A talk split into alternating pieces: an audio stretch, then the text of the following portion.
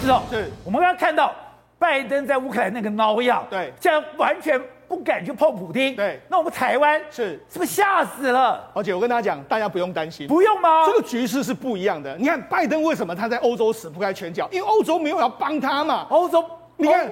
德国说：“哎、欸，你英国要飞飞机送到乌克兰，哎、欸，你不要经过我的领空。”那法国说什么？哎、欸，这个是这个我们欧洲人的事，我们欧洲人自己解决。他根本没有要让普拜登去插手。你说欧洲人不敢得罪普京，但是亚洲不一样、啊。亚洲不一样。欸、抱歉，我讲亚洲的亚太地区来说，日本呢，他忍受得了中国吗？他忍受不了中国。澳洲呢？哎、欸，我之前来跟你打贸易战，哎，我也是恨你恨得牙痒痒的、啊。所以他在亚洲是有非常多的盟友愿意跟他站在一起对抗中国啊。所以你说。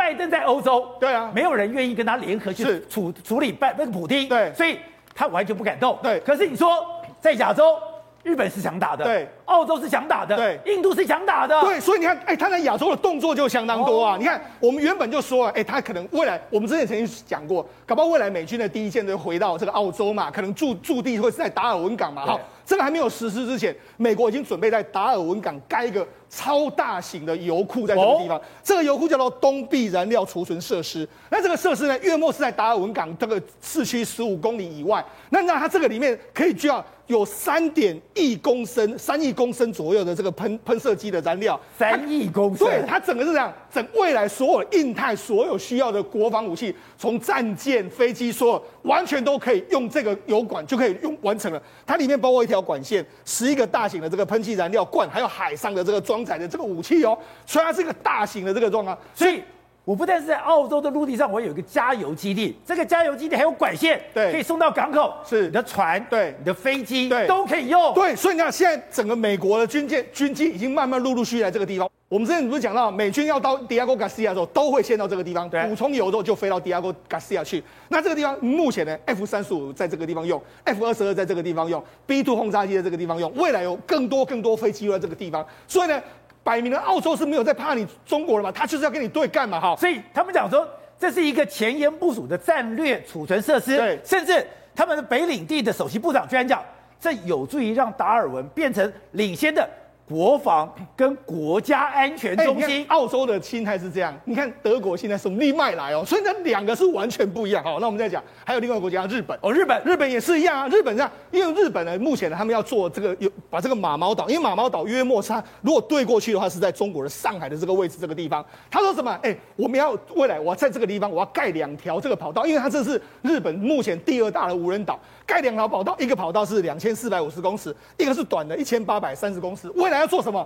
美军呢，你可以在这边使用哦。如果你美军呢，可以训练你的这个基地在这边起降啊，甚至我的自卫队也可以在这个地方，甚至我还可以驻军在这个地方。哎，驻军在这个地方，宝杰，他过去距离上海是相当相当近的，所以等于是他在上海的门口。对，所以等于是说他威胁着上海，同时之间他要驰援台湾，或或是在整个印整个印太的这个防卫上面都有非常重要的工作。日本已经完完全要投资约莫是大概好几千亿的日币，准备要把这个马毛岛的。机场把它盖起来，因为当时本来担心说，哎，在九州跟冲绳之间会有一个空档，对，现在居然把这个空档给补起来了。所以你看，我看美国美国的要求之下，澳洲跟日本都是这样做，他已经给你投名状嘛，我就是想打，我就是需要你的防卫，所以这个在跟美在跟美国在欧洲的局势是完全不一样。我们就讲嘛，实际上你看美这个拜登在打造这个印太的这个所谓的这个战战略的时候，你看他原本呢一开始的时候，美国澳洲不是有个 AUKUS 嘛，对不对？对澳洲已经是他坚实的盟友，甚至他要给澳洲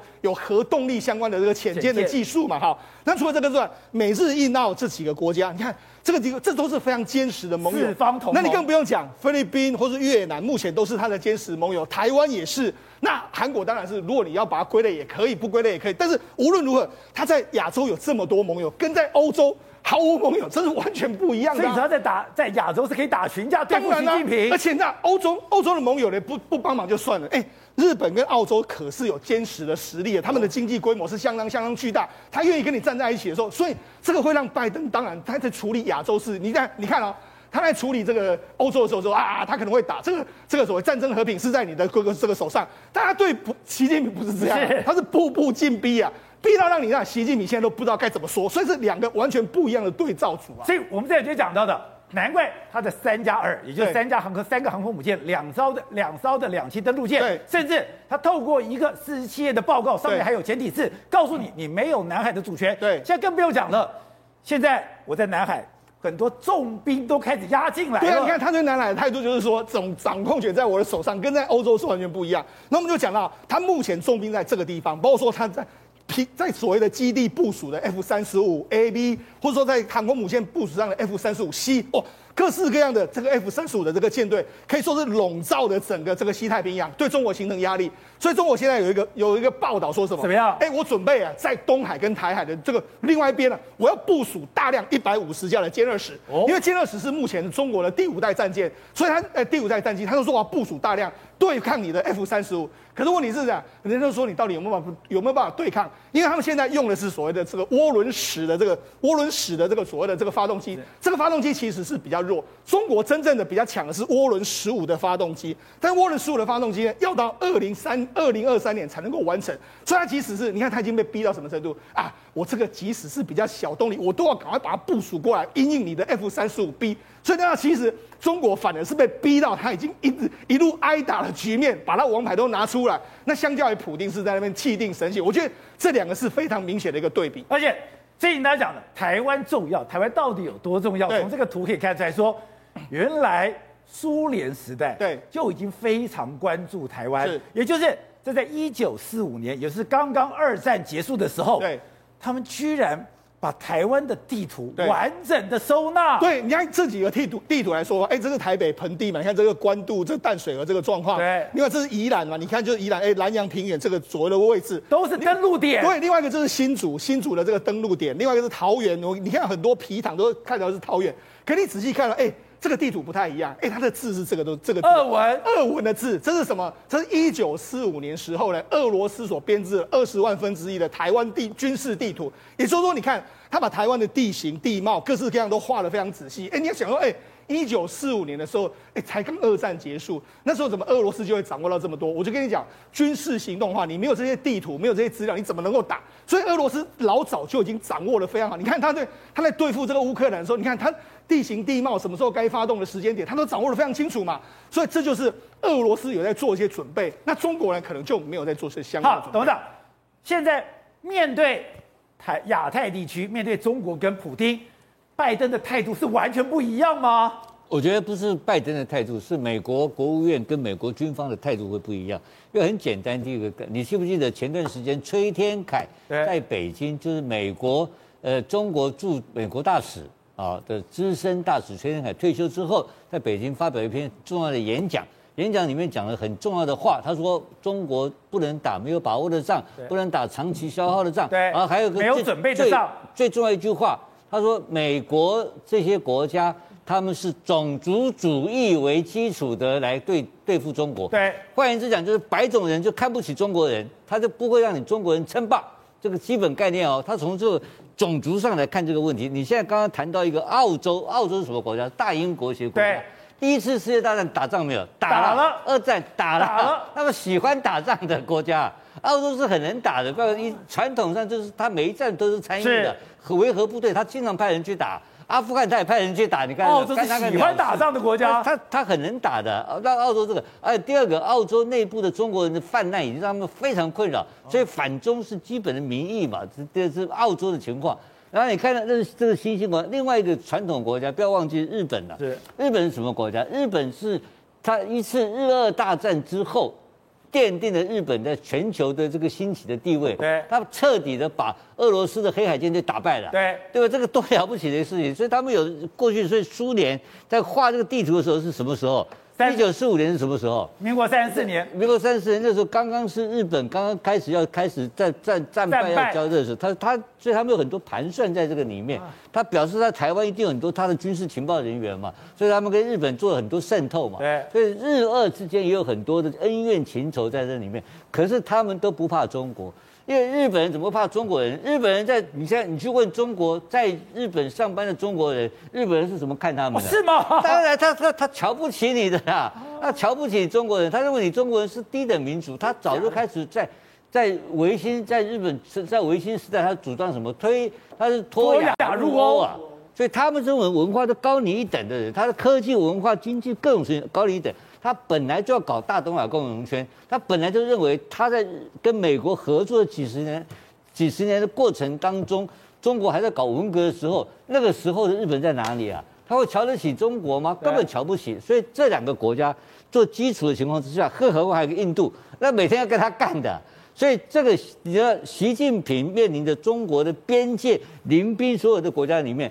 不友善的占大部分嘛，而且不怕他，想跟他打仗，都想跟他打嘛，都想跟他打，都是因为中国几十年打过仗没有？没有打过仗嘛，他唯一打的什么陈越战争、陈小规模的印印度战争、啊，然后珍宝岛打过一场，都是为了内部需求啊。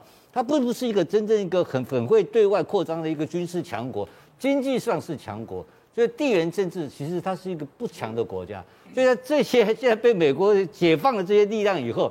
全部要干他嘛，所以所以习近平的这个的中国正面临的国际形势是非常险恶的情况之下，你看这一次的整个欧整个俄整个普京的过程的当中，你有看到中国有特殊表现吗？没有。你有看到中国有有掌握话语权吗？都没有，都都没有嘛。不是，我觉得最妙的是哈萨克都已经打完了，他才表示我要做的态度。对，所以这个就是这个就是他们还没有有没有心理准备。没有成为一个强国的心理的建设，国民的教育也不够，所以整个国家还是百废待各种条件都不足的情况之下，那在这种情况之下，你搞了一个美国人搞个日本出来，这还得了？日本本来就是一个喜欢侵略的民族，哎，所以我认为在这个整个历史背景的综合起来，综合国力来看的话，中国要扮演所谓的实现它的中华民族的强国梦，还有一段非常长的路要走，没有那么简单。会的，当然现台湾最关心的当然是。这个 COVID-19 它到底有没有办法控制？今天十三例，可是十三例里面，第一个高雄居然出现了，对，你怎么会传到高雄？这是一个谜。还有，本来歌友会不是已经没有了吗？已经扑灭了吗？怎么又出现确诊？让我想到，它真的是野草除不尽。春风吹又生，对，尤其是高雄，已经竟然连我们的南台湾都已经被侵略了，所以现在就有点大家担心说，到底为什么？感觉上完全没有相关联的，怎么会高雄这个部分又出来？我先帮大家整理一下，到目前为止哦，比如说什么歌友会这个，因为它还可以找得到足迹，那等于是有一点是后续的，那这个应该就还 OK。那西提新增的这四例也是属于还知道它的足迹有一点慢慢被扩散出去，所以这个部分还在掌握当中。现在呢，主那个我们是。指挥中心比较担忧的是四个完全不知道感染源的这四个地方。第一个，呃，就是新竹，我们之前有说到一家四口这个部分，目前为止也还没有真的找到他的感染源。第二个，亚东医院这个部分，亚东医院的护理师这个部分，就是那个妈妈先确诊，他现在两个小孩子也都全部确诊了。本来大儿子确诊，现在小儿子也确诊了。对，也都确诊了。然后呢，因为他们现在看起来他们的病例是跟呃那个病毒株是跟目前为止的本土相关的都不一样，比较算是欧美株。所以现在这一个目前为止，亚东医院还是属于一个不明感染源。再来就是基隆的那个防疫司机那个部分，目前为止也不知道感染源。让人家最担心的是，竟然连高雄今天最新出来的高雄这三例也是属于不明感染源。那现在主那个指挥中心比较担忧的是说，怎么感觉上他这一个高雄的这个呃呃的他的足迹或其他的没有跟其他已经确诊的本土案例有重叠的？所以如果说连高雄都有不明感染源一个情况的话，这个确实是会让我们比较忧心哦。那另外一个部分是现在有一个新的英国的调查出来之后，其实你看了你会觉得有点可怕。怎么样？他说呢，我们现在就过去呢有一些就是确诊之后的人，你会几个症状嘛？比如说你可能会头痛啊，你会疲劳、打喷嚏啊。但是他为什么都轻症吗？对，但是竟然会有发生脑雾。所谓的脑雾，就是说你会觉得会有失忆、思维混乱、注意力难以集中、头晕，然后遗忘日常词汇这种认知状况的一个混乱的状况。他们说呢，就是你本来只是轻症，可是就算你复原之后，竟然有高达八九成的，就是那个那个，他们就说我们这种。那个脑雾的状况后来还蛮常发生的哦，然后很可怕一件事情是，他们就说 Omicron 这个发生之后呢，出现头痛的一个呃的的病患的一个这种状况增加了六十八趴，而且连脑雾这种状况也大幅的增加。然后他们说，其中就算你日后康复之后，竟然有高达二十五趴，也就是四分之一的人，就算你康复之后，还是一样会出现这个脑雾的状况。那另外一个就是香港出现了一。一个所谓的隐形 Omicron 的病毒，而且呢，竟然发现了全球首起仓鼠传给人疫情，然后现在。香港竟然有一家宠物店，因为这样子，后来有大概两千多只的仓鼠，还有其他的宠物，全部都被扑杀，被人道处决。这人道处会传染给人？对，而且这人道处决小小动物，包括一百五十九只的兔子，九百三十只仓鼠，三十八只的龙猫，然后全部都扑杀殆尽。Bye.